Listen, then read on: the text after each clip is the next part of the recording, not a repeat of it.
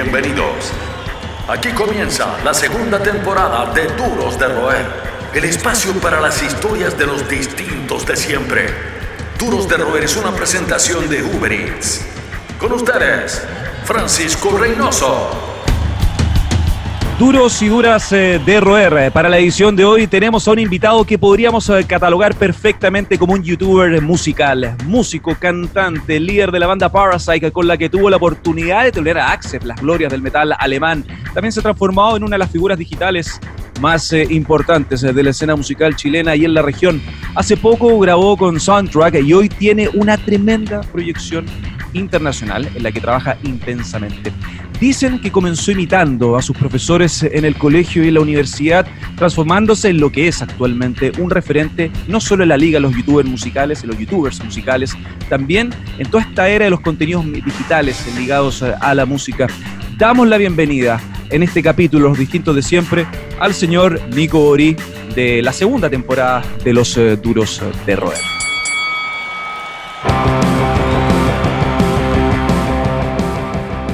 Muchas gracias, tremenda introducción y para mí un honor gigante estar contigo, eh, Pancho, y, en la radio. Genial.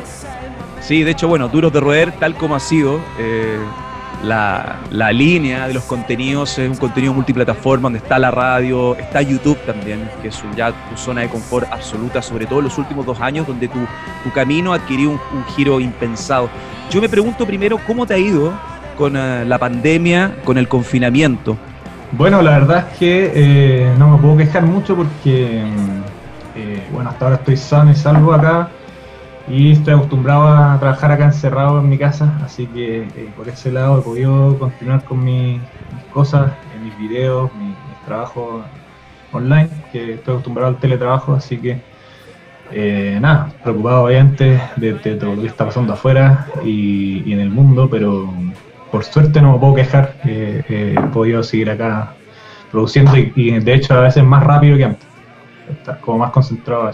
Igual me imagino que dentro de tus vidas, de tus intereses, se vive la cosa de distintas formas. Primero está esta, esta oportunidad importante de seguir generando contenidos, porque este, el timing es perfecto para la generación de contenidos en todas partes, con un buen trabajo digital que tú has hecho. Pero también está la imposibilidad de tocar con tu banda, que está ahí, a puertas de lanzar nueva música. Sí, justamente, en ese sentido, claro, ha sido más eh, perjudicial porque con Parasite no podemos ensayar como lo hacíamos todos los fines de semana y estábamos justamente grabando, eh, lanzando nueva música. Eh, hemos estado grabando el disco, el disco 2 por tema y, tocar un tema justo ahora del estallido social que vamos a lanzar este, este sábado. y lo pudimos grabar porque invertimos al final en un mixer para la batería, entonces el batero, el Nico, está grabando desde su casa y nosotros, bueno, siempre estamos grabando desde todo desde nuestras casas, así que nos hemos tenido que adaptar a grabar todo desde las casas y justamente este video que se viene también es en este formato hacer. Nico, fuera de lo que tú desarrollas con Parasite, yo quisiera comenzar por tus raíces, porque lo que has logrado ahora con los millones de personas que ven tus contenidos, que los consumen, que los comentan, también el afrontar eh, una escena que es bien exigente y talibana como la escena del metal. ¿Cuándo comienza tu pasión por el rock y el rock pesado? Cuéntame tus primeros estímulos. ¿Fue familiar? ¿Fue internet? ¿Cómo descubriste este mundo maravilloso que nos tiene a todos hipnotizados? Y nos vamos al cajón, de hecho, con esta pasión, lo más probable. Sí. Fíjate que fue con eh, MTV en su última buena época, yo creo ahí por el 2001, yo tenía como 8 o 9 años, que estaba pegando fuerte el nu metal, System of a Down, Linkin Park, y, un día, después de ver Monito, empecé a, me empecé a interesar mucho más en ver los videos musicales, que sé yo, In the End de Linkin Park, eh, Toxicity, cosas que me marcaron mucho, también Alien and Farm, que tenía unos videos muy entretenidos. Y empecé a, a ver más esos videos que ver Monito animado. Y, en mi casa mi mamá tocaba toca guitarra, tocaba pero así como canciones de misa. Y, o sea, el rock fue como que me, enamoré a primera vista sin, sin estímulos anteriores de familia. Me gustó, me, llamaron la atención esos videos y un día dejé de dibujar, que era mi pasión hasta ese momento, y pesqué la guitarra a mi mamá, empecé a, a jugar y ahí me, enamoré de, este instrumento. Así que ahí, eh, bueno, pasé por muchos gustos musicales, pero esos fueron mis primeros estímulos. ¿Y qué, cuáles fueron las primeras canciones que con que partiste, o sea, con que comenzaste a, tocar? Hablas de Linkin Park con Indien, por ejemplo, como video. Claro. No, tocar en guitarra fue de haber sido Los Prisioneros, lo primero que empecé a sacar. Obviamente es como lo típico, eh, no sé, pues todos juntos de los Jaivas, canciones de guitarra acústica. Y después, claro, ya recién a los 15 años pude conseguir que mis viejos me regalaran una guitarra eléctrica, que ya iba a tocar la guitarra acústica como guitarra eléctrica, con uñeta y con, con las posturas de guitarra eléctrica, pero recién a esa edad, como en la media, pude pasar a la guitarra eléctrica y ahí eh, vino todo lo que es eh, aprender, no sé, pues, solos de metálica y todo eso. Oye, Nico, ¿y cuál fue el primer disco que te obsesionó? Porque también uno piensa en que hay que profundizar en las obras de los artistas para alcanzar el resultado, por ejemplo, que hay en tus imitaciones, en tus performances, en tu canal de, YouTube. Em, ¿Cuál fue el primer disco que escuchaste a la pata, track por track, alucinando con cada frase, con cada coro, con cada arreglo? La verdad, no, nunca he sido muy de, discos. Eh, últimamente sí, pero eh, bueno, los primeros que me compré fueron, fueron justamente esos, de Alien and Farm, de System of a Down. Yo creo que el primero que me pegó ya justamente son los de System of a Down, Toxicity, Hypnotize, que ya es un poco más del 2016, mm. no 2006, perdón. Y ah, discos que como se escuchaban antes, pues de, de, de, principio a fin, te lo sabéis de memoria, lo escucháis más de una vez, toda la semana. Y ahora no, ahora es como más aleatorio la forma de escuchar. Increíble. Y así lo que como también he, ido ampliando mi, mi gusto y me quedé con ese formato como escuchar más, más que el disco. Bueno, lo hago, pero, pero es mucho más eh, variado. Eh, también por ahí paso de grunge a rock progresivo, a después a metal. Y justamente esa línea de tiempo de músicos, porque hemos visto de todo, hemos visto de Ronnie James Dio a Pearl Jam. Tú partiste, tu canal de YouTube partió hace varios años, entiendo con interpretación, si mal no recuerdo, de ukelele. Eh, se me viene a la cabeza Pearl Jam, Mega, Dave Mustaine ha estado muy presente en, tu, en tus imitaciones, en tu trabajo. Em, y también tú recordás una época que fue bien linda, la de principios de los 2000, porque en Chile poco a poco comenzaban a venir artistas con más frecuencia. En los 90 habían como tres conciertos buenos al año. Ahora ni hablar, fuera de la pandemia, fuera del confinamiento, antes uno tenía una agenda que ya no sabía a qué concierto asistir. ¿Cuál fue también el primer frontman que viste arriba del escenario, pre-YouTube, me imagino, em, en un concierto y que dijiste, wow, se pasó este weón? Justamente fue Ronnie James Dio, pero yo era pendejo, yo tenía, era como el 2008, que a través de un amigo que le regalaron entrada, yo pude ver a, a Heaven Angel, que es como Black Sabbath con Dio, cuando vino, y, y era tan pendejo que no lo cachaba, no cachaba quién era en, realidad Ronnie James Dio, pero tuve la suerte de verlo y quedé para la cagada con canciones donde el loco, bueno, tremendo bozarrón que tenía obviamente, todos lo conocemos, pero aparte tenía eh, dominio y jugaba con luces, unas luces rojas me acuerdo en un momento, que se ponía acá, creo que en, bueno, qué tema Pero ahora, puta, ahora soy mucho más fanático de lo que era en ese entonces, pero me acuerdo que ahí quedé como para acá cuando se ponía la luz roja acá y era ver una cuestión de terror. Y no sé qué más porque, claro, fui muy fanático de Mustaine, pero en realidad Mustaine en vivo eh, como frontman no es, no es, tan entretenido, no es como tan, es más técnico de, interpretar, de estar súper concentrado en la guitarra y sobre, todo eso. Pero eh, recuerdo eso. Eh, en cuanto a cosas que he visto en vivo, porque obviamente uno se entera por YouTube, soy más de la época de como ver conciertos en YouTube y cosas así, que enterarse más que ir a ver los conciertos. Son los que mantienen encendida la llama del rock. Seguimos conversando con los duros de roer. Nico, em, una cosa bien interesante, que no deja de ser llamativa, es también tu parte de tu formación. Diseñador multimedia. Hay un viaje a San Francisco también que me gustaría que nos contaras. Eh, ¿Cómo fue para ti esa experiencia? El diseño multimedia completamente complementario eh, para depurar las plataformas también, para editar eh, la parte más visual, para tu manejo en contenidos digitales. ¿Cómo fue esa experiencia también de estar en una ciudad con una tradición, ni hablar hasta hoy, o sea, 50 años de música popular, de underground, de contenidos, de rock? ¿Cómo fue empaparse también de ese entorno? Eh, sí, mira, yo quería estudiar música, pero no tuve mucho apoyo familiar, así que me decían, no, dedícate a algo que, sea realmente bueno y que sea más rentable. Y mi otra pasión era justamente eh, las artes más gráficas, entonces el, diseño gráfico multimedia apareció en el camino y fue mi justamente otra cosa que me apasionó mucho, tratar de hacer el mejor en, la carrera, me, me, enamoré del diseño gráfico y multimedia. Entonces eh, fui conociendo amigos y también a, través de eso llegué a trabajar en San Francisco en un emprendimiento eh, y también paralelamente eh, siempre seguía haciendo mi, aplicando esto con, con, la banda, eh, a aprender a hacer las portadas de discos, los primeros videos, los primeros gráficas para redes sociales. Todo lo hice gracias a estos conocimientos y hasta el día de hoy me ha servido mucho para tener la facilidad de las herramientas, del software, un poco de esto del gusto que, si uno no estudia o si no, uno, se, uno no se capacita, no tiene mucho, mucho como el gusto de, de la estética gráfica. la estructura también. Claro. Eh, así que me, ha servido mucho, se ha complementado mucho las dos carreras y hoy en día, bueno, estoy tratando de dedicarme más a la música que al diseño, que era mi, sueño. Y justo vino la pandemia, pero hasta ahora se, está pudiendo. ¿Cómo empieza la idea, eh, Nico, de, este canal de YouTube? Obviamente hay un potencial, eh, ves tus habilidades pero ahora el canal ya tiene un, ritmo, un timing de un medio, tu propio medio, con más de, no sé, 760 mil suscriptores, increíble la fidelización que has logrado. De una forma orgánica también, hay que decirlo, con este efecto boca-oreja, lo hermoso del mundo digital que puede prescindir de los grandes medios. ¿Cuándo toma forma para ti de una forma como en el sentido, ya, esto es una pega o esto es una cosa que para crecer tengo que dedicarle más tiempo, profesionalizar también esta línea de ser youtuber musical?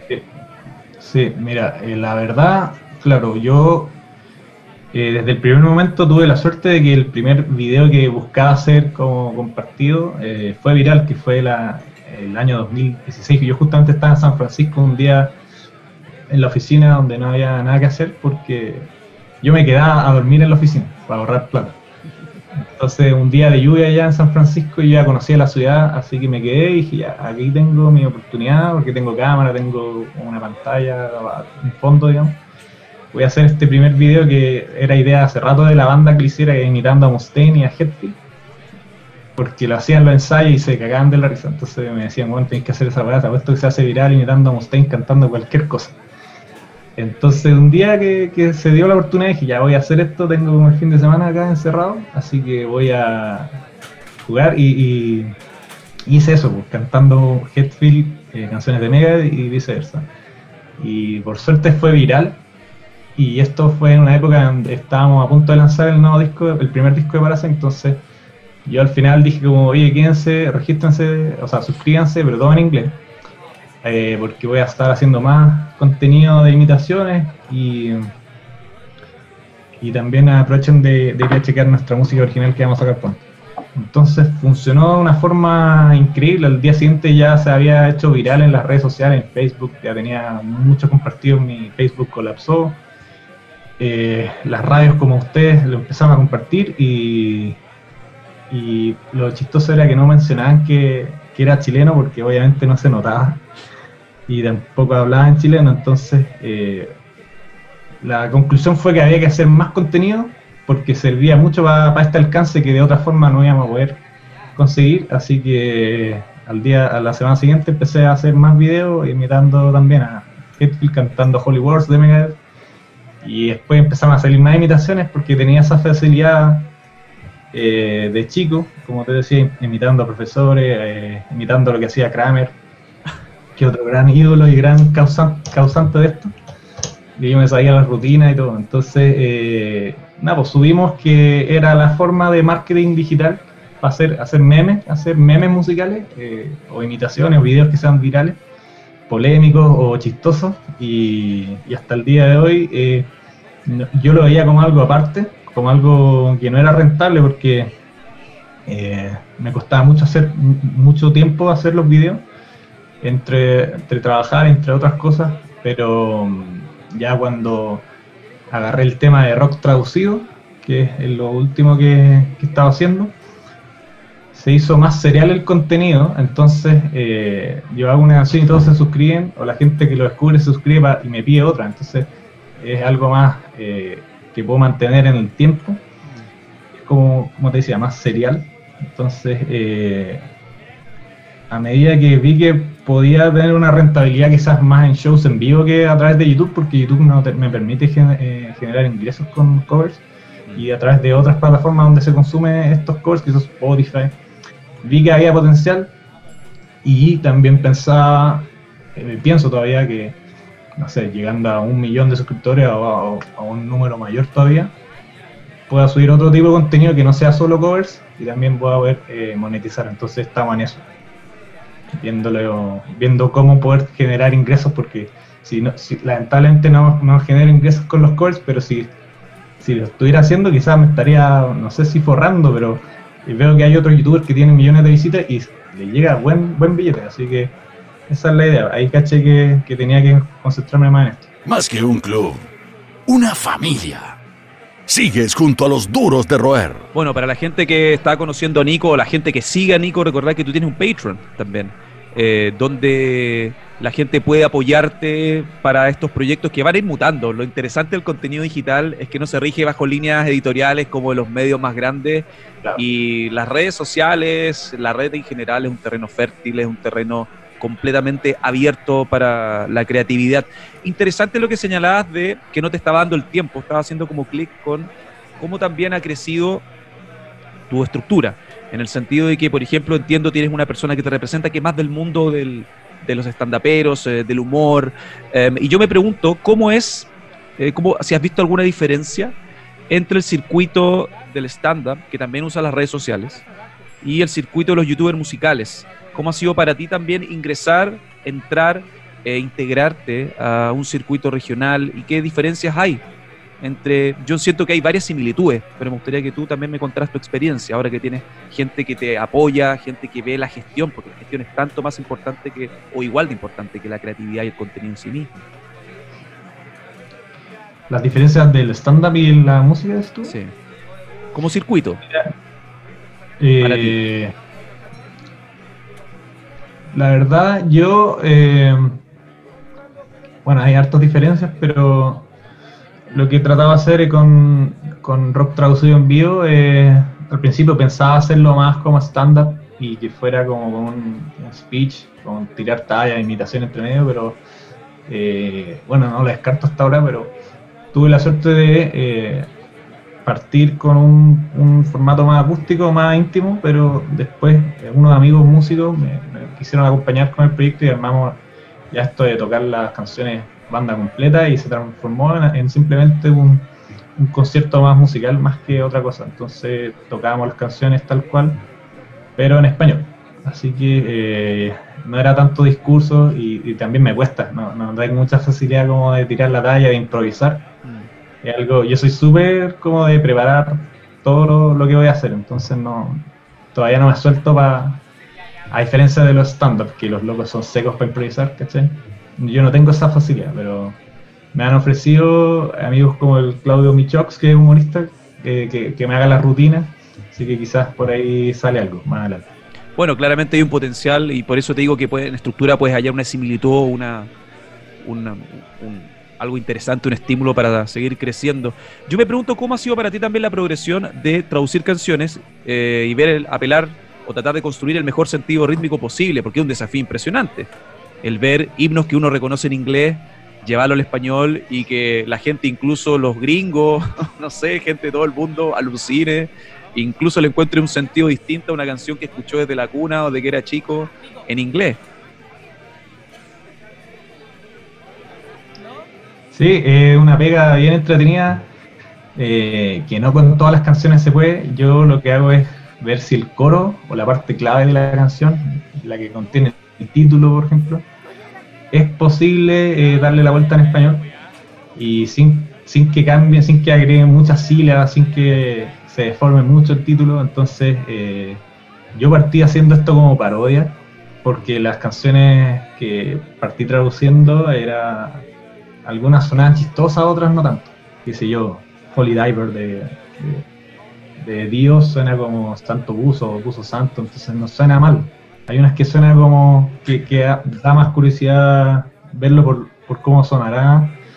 A que nunca, o sea, de hecho, la gente entra a mi canal como esperando que, que sea una burla, pero se han sorprendido y muchos me dicen que, realmente entraron con a, a, a, putear, ¿cachai?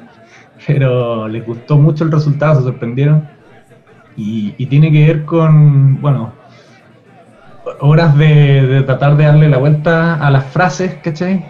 Pero como te digo, eh, mucha pega se, arma traduciendo el puro coro, si es posible, si veo que suena bien, eh, ahí alargo con los versos y ahí es una pega, por ejemplo, no sé, que ya me tomo con mucha responsabilidad, por ejemplo, con Black de Pearl Jam, que, que ya ahí, o las de Pearl Jam en general que, que he hecho, no las podía hacer en tono parodia o en cero con, Mm. con cero eh, grado de, humor porque son canciones ya con, con una temática más seria, más profunda y que la gente se identifica mucho, entonces ahí pasó a ser eh, ya algo que hago con mucho cuidado y tratar de testearlo harto con, gente y averiguar mucho en foros, mm. con gringos, les pregunto si esto suena bien, si esto se usa, mm. eh, o qué, sentido tenía esta palabra en ese contexto. Entonces es una pega ya más profesional ahora. ¿Cuál ha sido el, cantante, el artista más desafiante que te ha volado la cabeza en el sentido de, puta, tengo que lograrlo y que te valió mucho trabajo? Porque yo pienso, son mundos tan disímiles, tomo, tonos, perdón, timbres, eh, Serge Tankian, Bruce Dickinson, Ronnie James Dio. O sea, Ronnie James Dio, hasta ese concierto, que fue meses eh, antes de su muerte, que fue una bofetada para todos nosotros. Yo también fui a ese show del Movistar Arena y fue increíble. Aparte, Ronnie James Dio es un caballero. ¿Cuál fue para ti el, como el héroe del rock, como ya el desafío mayor que te valió noches insomne, no sé, que estuviste todo el rato trabajando en eso y llegaste al resultado, pero ya casi sudando la gota gorda, como se dice? Bueno, es uno que estoy sacando ahora, que en realidad no sé si lo voy a sacar como calcado, pero es Phil Anselmo la, próxima traducción que, que bueno, ya le he dicho varias en transmisión y cosas, que es Walk de Pantera. Estoy tratando de sacarle el rollo, pero es muy difícil hacerlo parecido. Eh, entonces es el que más me ha costado. Sí, este tema yo lo tengo hace rato ya pendiente. Amigos que me mandaron las pistas de batería, de guitarra ya listas. Y, y, le he dicho, pucha, todavía lo estoy practicando cuando sale porque Phil Anselmo es otro nivel. Ese, ese, ese tipo sí que en su momento, bueno, ahora, ahora está más. Eh, está en un peor momento, pero por el desgaste. Pero el tipo era increíble. Y bueno, Ronnie, James Dio, eh, tengo la suerte de que le saqué el rollo, pero, pero no considero que pueda hacer una imitación de, de la canción completa porque requiere mucho mucha preparación. Es una, un tipo de raspado muy poco natural para mí, ¿cachai? Que el, natural para mí es hacer como, no sé, el tipo James Hetfield. Pero este otro, otro, otro vía del raspado, entonces no tengo la costumbre de hacerlo. Y tampoco tengo el rango. Por ejemplo, puedo cantar, no sé, un rato de Holy Diver, las partes fáciles, pero no puedo cantar Rainbow in the Dark ni cagando.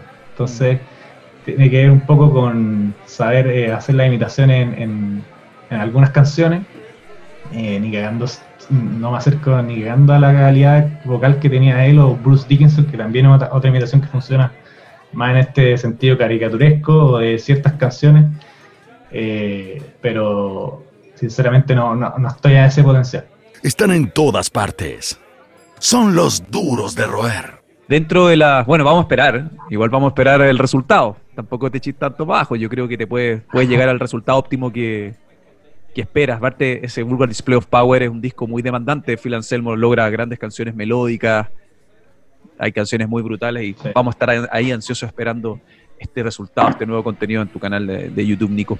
Uno de los logros importantes, eh, yo considero muy cool, es colaborar también con otros, con otros eh, youtubers musicales. Lo de Soundtrack es súper llamativo porque su historia también es interesante. yo lo encuentro alucinante y eso es la, la raja de la gente que sin, sin contacto eh, sin un, círculo virtuoso, logra alcanzar los máximos objetivos, incluso las metas impensadas. Eh, en el caso de él, entiendo un profesor eh, un profesor fanático de Nine Inch se convierte también en un referente eh, internacional. ¿Cómo llegas a conocerlo? Se conocen, me imagino, a través de este circuito, los algoritmos, qué sé yo, pero ¿cómo fue trabajar con él? Y también generar un lazo no menor también para, para este nicho, esta audiencia que están creando varios, varios youtubers en el mundo. Sí, es lo bonito de esto de, YouTube que te permite eh, no solamente tener seguidores y gente que te admira de, de todas partes que de otra forma quizás nunca hubiese sido posible. Así que nada, recomendado a toda la gente que cree contenido porque es lo que hay que hacer hoy día.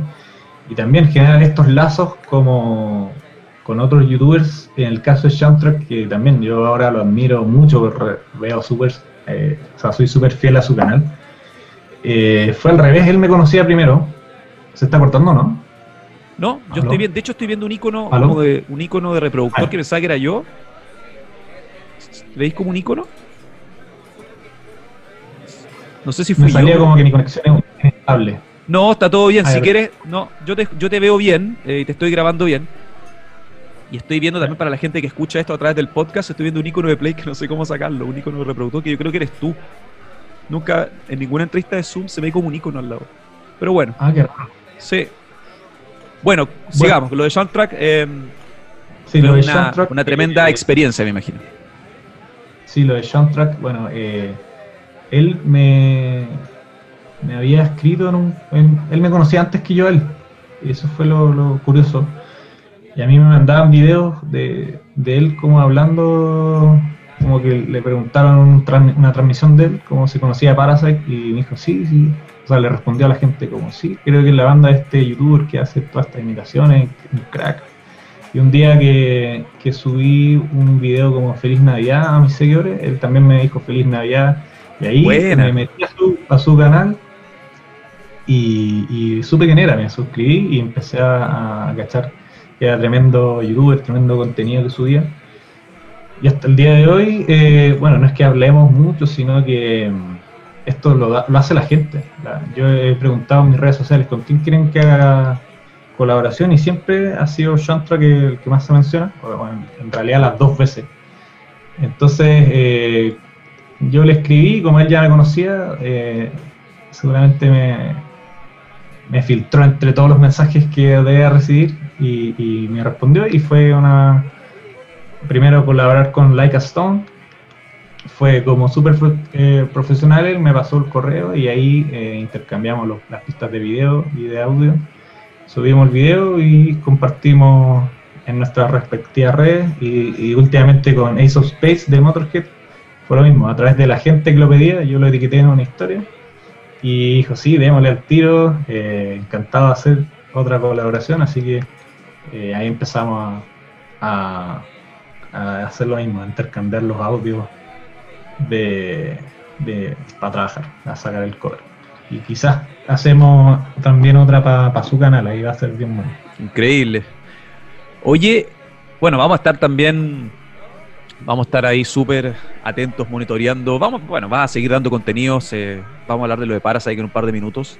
Pero una cosa que estaba pensando, hablando del metal, pensando en Dave Mustaine, eh, pensando también en cómo lo activa que es la gente en redes sociales. El mundo del rock pesado es súper talidad. El mundo del metal con los distintos circuitos. Y yo me pregunto cómo has, cómo has sentido, cómo has asimilado también eh, meterte en un universo donde hay muchos trolls, eh, donde quizás te miran raro por ser youtuber. Eh, ¿Cómo has visto eso? ¿Cómo ha sido lidiar también con las críticas destructivas? Gente que lo único que hace a veces es tirar mierda desde un foro, desde el anonimato de un, de un tablet, de un teléfono, etcétera? Eh, mira, por suerte, eh, los, comentarios negativos antes eran más, en las primeras, los primeros videos que eran más en tono parodia, mm. como que daban más a, este tema de hoy te sale pésimo, hoy que falta respeto, pero, o sea, eh, palabras suaves, porque me llegaban puteadas también. Me lo imagino. Pero bueno, eh, ahora está más escondido. Yo me imagino que cuando salgan estas entrevistas van a salir más haters por ahí, que son, como tú decís, es más, hay gente, hay gente en este en esta área del metal que es más cerrada de mente, entonces no sé, hay unos que esperan que la banda sea súper ruda, que si tú, si tú te reís ya o te mostrás como feliz en una foto, como que ya, ah, no, este loco no es verdad, ¿cachai? Es que ser mientras más oscuro, más, más te pescan, pero también está este otro sector y esta otra generación que es más abierta de mente en el metal y en el rock y, consume consume cosas así, eh, consume humor y, somos metaleros buenos para el huevo, ¿cachai? No todos son metaleros rudos, oscuros. Hay de prejuicio. Sí, pues yo creo que la mayoría somos metaleros buenos para el huevo. Y hoy en día eh, en la calle me saluda gente de toda la edad. Al principio era algo que se daba solamente en adolescentes, ¿cachai? Que consumían más YouTube, pero hoy en, ahora ya tengo buena onda con, gente mayor, gente menor, gente... Y eso también quizás es porque mm, he hecho canciones de otras épocas, ¿cachai? Pearl Jam o Iron Maiden y, ahí como que la gente ya me, empezó a bancar más de otras generaciones, pero al principio era más, eh, teníamos más llegada con, con adolescentes. La calle es su escuela, el rock su universidad. Seguimos conversando con los duros de roer. Cuéntame de Parase, que hablemos de este, este estreno, ¿no? Es como nueva vida, nueva música de tu banda. ¿Cómo ha sido también para ti? Todos te conocen, la mayoría, eh, de una audiencia masiva insospechada, inesperada para una banda underground latinoamericana en tu canal de, YouTube, lo que has construido, como comentábamos, con, con, otros referentes en esta área. Pero hablemos de Parasite, nuevo single, cómo ha sido también el desarrollo, planes congelados como todo el mundo con esta maldita pandemia. Cuéntame eso. Sí, mira, con Parasite eh, eh, lo que se viene es una canción Rebelión que habla del estallido social. Eh, la queríamos sacar en su momento que era más cercano al estallido en sí, cuando estaba en, pleno apogeo, pero bueno, estábamos con, este tema de la pandemia, así que eh, surgió la idea de que el lanzamiento que íbamos a hacer fuera con, seguidores en el video, todos de nuestras casas, y justamente como es una canción de protesta, eh, invitamos a la gente a aparecer en el video cabeceando, subimos un teaser, un adelanto, eh, unas instrucciones y se sumó gente de todas partes. Está quedando muy, muy bueno, así que invitado a verlo ahora pronto. Entonces gente que se sumó a seguir manifestándose dentro del video con carteles, cabeceando, cantando.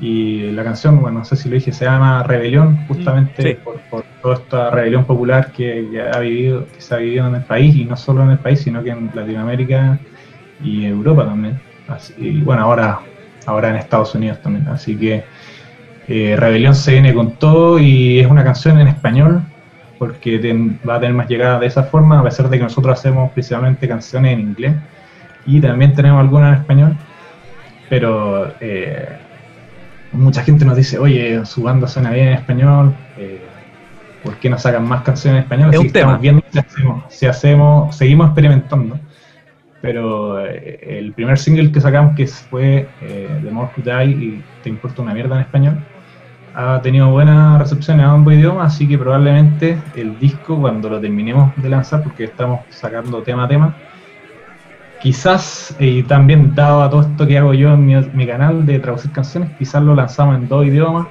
estamos viendo eh, si es posible, así que también esperamos que sea un poco rupturista en ese sentido y y, el sueño es que, que también no, nos vaya bien en inglés, en, el extranjero. Y, así fue, en el primer, el primer eh, disco, gracias a todos estos videos que yo hice, el disco se vendió en, países que nunca pensábamos del mundo. Entonces, eh, tenemos el sueño de, de, que la música que hacemos lo pueda disfrutar cualquier persona y lamentablemente el inglés es el, idioma que abre más puertas, así que estamos experimentando. El Rebelión va a ser full en español, pero quizás lo sacamos en, inglés más adelante. ¿Y cómo fue eso de abrir una banda tan, tan grosa, tan la raja como Accept? No, un sueño. Tocar en el Caupolicán eh, era algo impensado para nosotros, eh, o sea, no impensado, pero soñado porque pasar de tocar en bares eh, tocadas más under a tocar en el Caupolicán era, de hecho no sabíamos cómo movernos, teníamos mucho espacio. Mm. Así que genial, y Asset, eh, si bien no es una influencia directa, eh, sabíamos perfectamente lo importante y la leyenda que son. Así que increíble la experiencia, eh, esperamos seguir pudiendo abrirle a más bandas, ojalá postular, porque nosotros somos full independientes, autogestión 100%, entonces estamos viendo si ahora después de Rebelión postulamos algún sello o alguna una agencia que nos mueva y nos permita seguir eh, creciendo en, el tema, no de, no de, las redes sociales, sino que en tema ya de escenario. Así que eso, eso, es el próximo objetivo. No es una moda, es una forma de entender la vida. Sigues junto a los duros de roer. Por Parasite o por eh, tu carrera como youtuber musical, digo carrera porque claramente es un camino que no me cae la menor duda va a seguir, va a seguir creciendo las métricas, los números, la fidelización de audiencias alucinante. Yo también me pregunto si es que alguna prominencia, un personaje de la industria o de las mismas bandas que tú has homenajeado, que has imitado, que has eh, reconstruido, has hecho relecturas como sea, em, se ha acercado a ti, te ha mandado un mensaje, porque el impacto, o sea, tus imitaciones, todos los contenidos que has ofrecido en tu canal de YouTube han sido noticias sitios como Blabermath, sitios súper importantes a nivel planetario para todos los que consumen cultura rock. Eh, la, verdad no sé si algún artista eh, haya visto, solamente eh, hay registro de que Chavo de System of a le dio like al cover de B con muchas imitaciones, entonces sé que lo vio. No sé si el resto de la banda lo, habrá visto. Eh, igual me da un poco vergüenza porque ese tema igual era como más en parodia, ¿cachai? Onda, destruimos el tema de alguna forma. Lo transformamos en algo muy distinto a lo que ellos hicieron, pero eh, con el like yo puedo morir en paz porque al menos le gustó, ¿cachai? Pero no sé si, no, tengo idea si hay otro artista, no sé si Divider le habrán mandado mis videos de imitaciones o... Mm. No tengo idea, hasta ahora no, no, hay, no hay cómo saber. Nico, te quiero dar las gracias eh, por tu tiempo, estamos súper contentos de que sigas creciendo. Duros de Roer también es un, un programa que tiene la, la vitrina de YouTube, se está desarrollando nuestra segunda temporada en YouTube, un espacio que también ha, posibilitado que gente con talento y fuera de los muros de los grandes consorcios pueda desarrollarse. Y bueno, larga vida a los creadores, a los creadores en este mundo de oportunidades, en este mundo que no requiere el, amiguismo para seguir surgiendo. Así que vamos a estar súper atentos con lo que ocurra con Parasite, que vamos a estar súper atentos también con el giro que des. O sea, quién sabe, después de esta entrevista, un año después, te vemos ya incursionando con un lado más humorístico, trayendo de vuelta el sentido del humor que el metal yo creo que también merece desarrollar y hay bandas que lo desarrollan también, ah, hay que, hay que decirlo. Esto fue la entrevista con nuestro youtuber musical también eh, voz referente frontman de Parasite, banda que, ojo, está con nuevo single para que lo chequeen en las redes sociales de un grupo que también se ha puesto a tono con el estallido social, que ya pasó desapercibido porque hay otros problemas, pero no me cae la menor duda que la gente se va a seguir manifestando a través del metal, a través eh, de otras instancias y también Duros de Roer debe ser parte de eso con la mirada ciudadana y las grandes historias que hemos tenido, una de ellas la de hoy, nuestro amigo Nicolás Bori.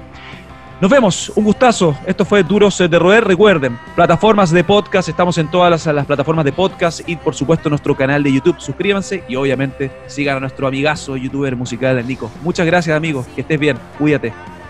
Muchas gracias a usted. Un abrazo. Esto fue Duros de Roer Podcast. El último apaga la luz. El Club de los Distintos de Siempre fue presentado por Uber Hasta la próxima.